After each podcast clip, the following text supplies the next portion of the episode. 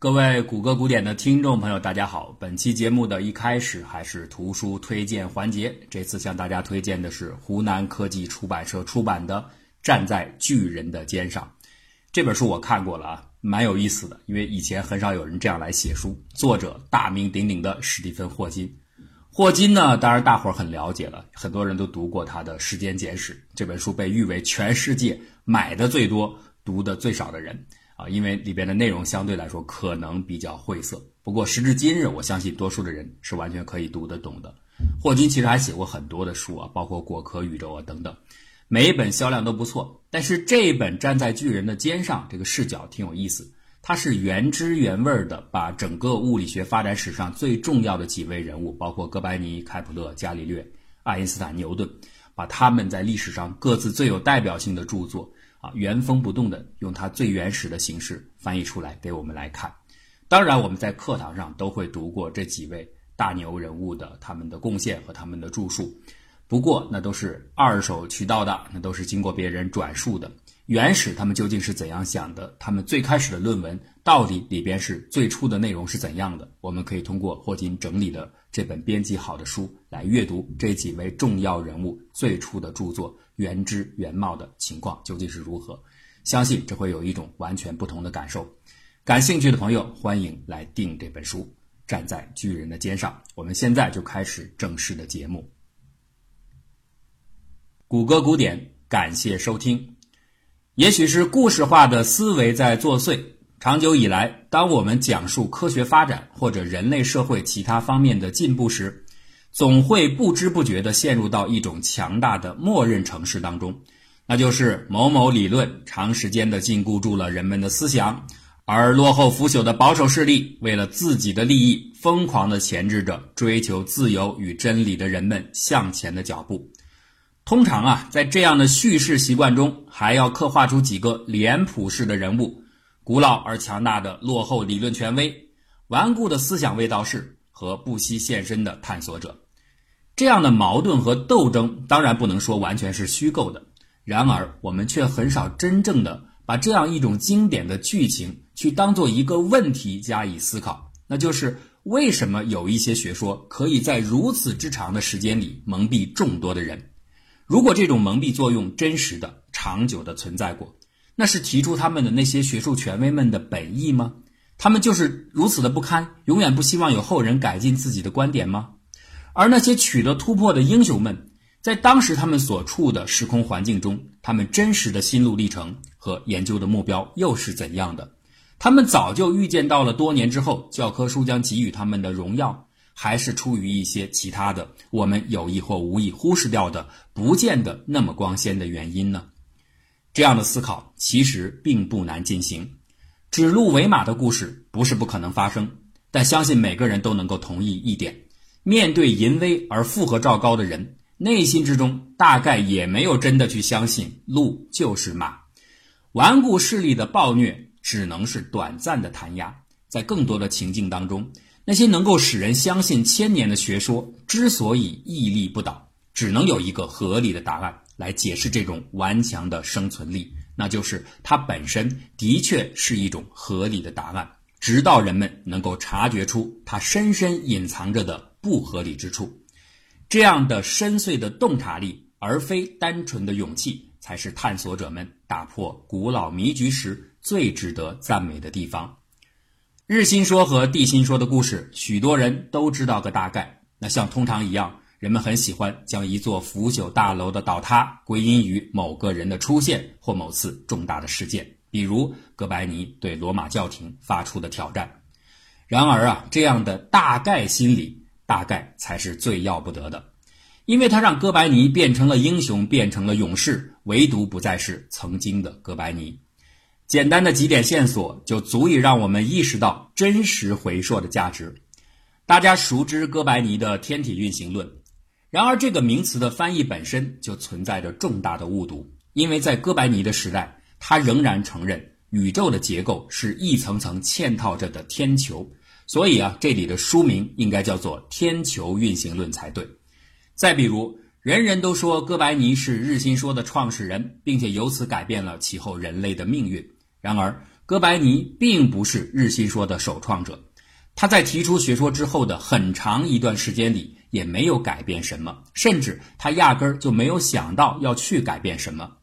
所以啊，可以更加准确的这样来描述：哥白尼的确促成了日心说的飞跃，但在某种程度上来说，这是哥白尼始料未及的。至于说到改变人类的命运，哥白尼只是在他所处的年代里提出了一个幻想故事。他望见了远处的一片风景，但人类扭动方向盘，真正驶往那一方美景，却是多年之后许许多多的人渐次而缓慢地完成的。很难说，没有哥白尼的这一撇，就一定到不了这美好的远方。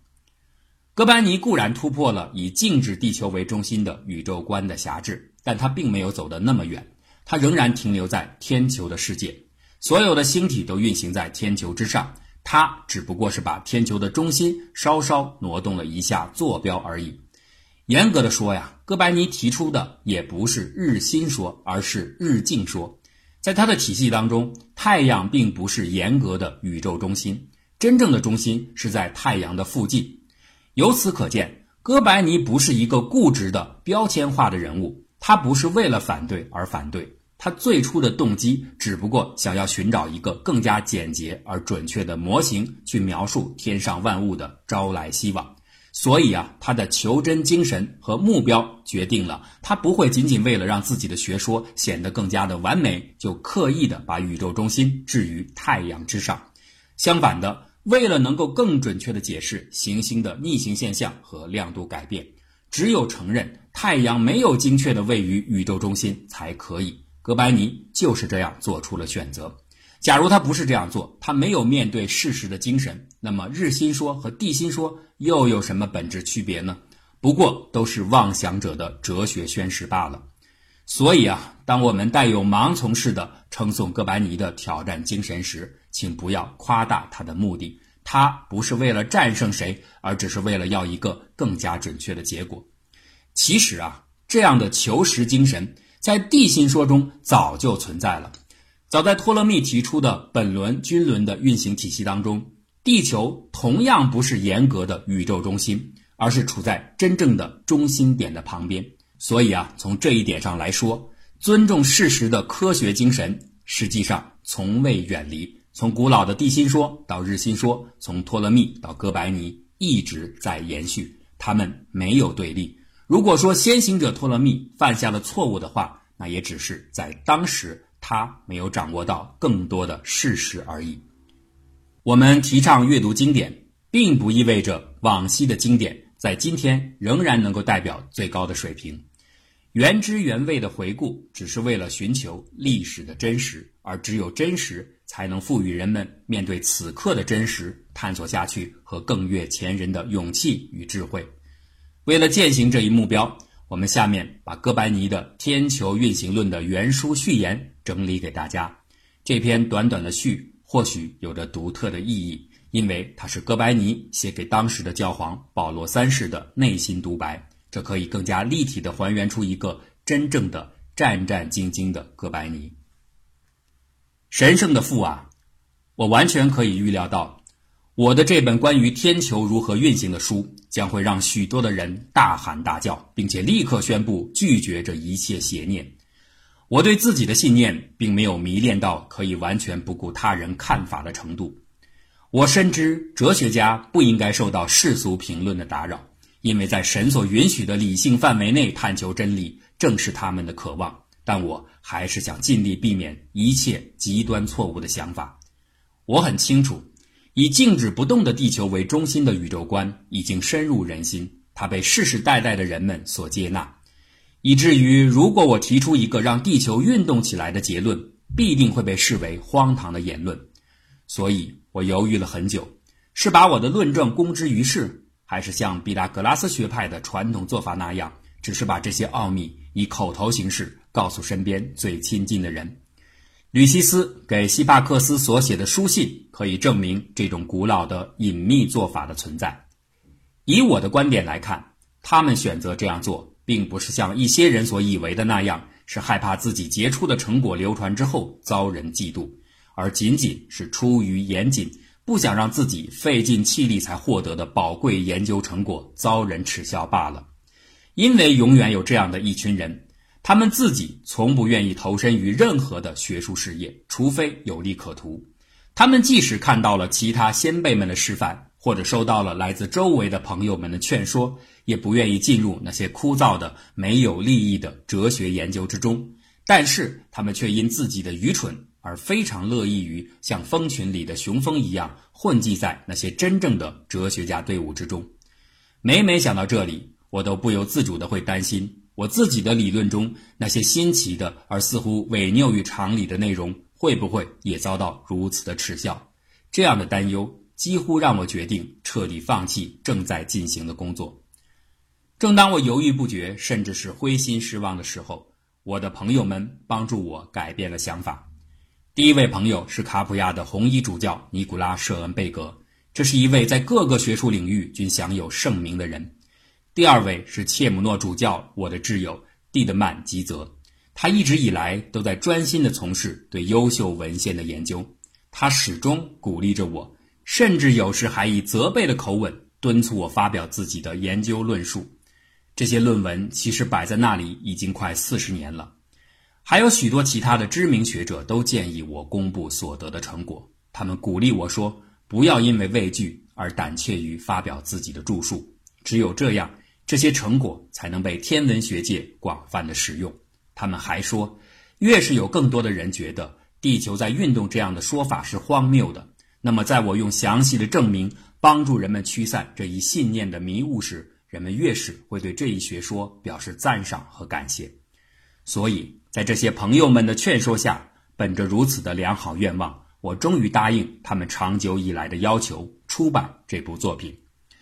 然而，教皇陛下在经历了日日夜夜的艰苦研究工作之后。终于敢斗胆地把这些结果公布出来的我，不再犹豫地谈论我所思考的关于地球处于运动之中的结论。对此，您也许不会感到太多的惊奇，但或许您还是想听听我为什么敢违反天文学的传统认知，而且冒着违背常识的指责去设想地球是在运动的。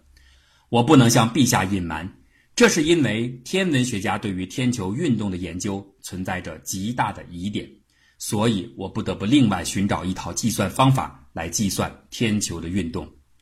首先，天文学者甚至连太阳和月亮的运动规律都没有完全的把握，他们甚至无法确定出准确的回归年的固定长度。其次，在研究日月和另外五大行星的运动时，天文学者没有使用相同的方式和假设条件来统一处理。有些人只想用更多的同心圆的嵌套来描述天球，另一些人则选择用更复杂的偏心圆和本轮加以计算。而即便是这种更复杂的处理模型，也并不能达到人们的预期目标。坚信同心圆结构的人非常固执地认为，非匀速的运动也是可以通过更多的同心圆的叠加来加以解释的。但是他们始终无法给出和观测完全相符的结论。另一方面，引入偏心圆结构的人虽然好像在很大程度上解决了视运动的难题，但是他们使用的概念明显的破坏了匀速运动这一第一原则，而且他们的偏心圆也无法得出或者推导出最重要的一个关键点，就是宇宙的结构及其各部分都应该是对称的。结果正相反。他们的做法就好像是一个蹩脚的画家，他能把各个局部的地方画得很好，能够临摹人的手脚头和其他部分，但是他却不能把这些部分组合成一个人，因为所有这些片段都是不协调的，硬凑在一起的结果不是一个人，而更像一个怪兽。所以，我认为那些使用偏心圆模型的人，不是遗漏了某些不可或缺的东西。就是硬加进来了一些纯属臆想的外来的东西。如果他们的方法是遵循可靠的原则，那最后的结果不应该是这个样子。前提假设如果没有错误的话，基于这些假设得出的结论也必然可以被证明。于是，在我对天文学传统领域当中涉及天球运动计算的这种混乱局面长时间思考之后，我开始变得气恼。哲学家们在不能够确定出一种方法来理解这个由造物主专门为人类设计的最好的、最有系统性的世界机器的运动的同时，却可以对一些与世界相比无比渺小的细枝末节研究的极为详细和深入。我对这样的对比感到气恼，所以我重新阅读了所有能够找到的哲学家的著作，想看看是否有人曾经提出过与天文学教师在学校中讲授的知识不一样的天球运动。结果，我先是在西塞罗的书中发现，希克塔斯曾经提到过地球是运动的；接着，我又在普鲁塔克的书中看到，他也提到过地球运动的观点。类似的，还有一些别的人都曾经这样设想过。为了更好的说明，我把他们的原话摘抄如下：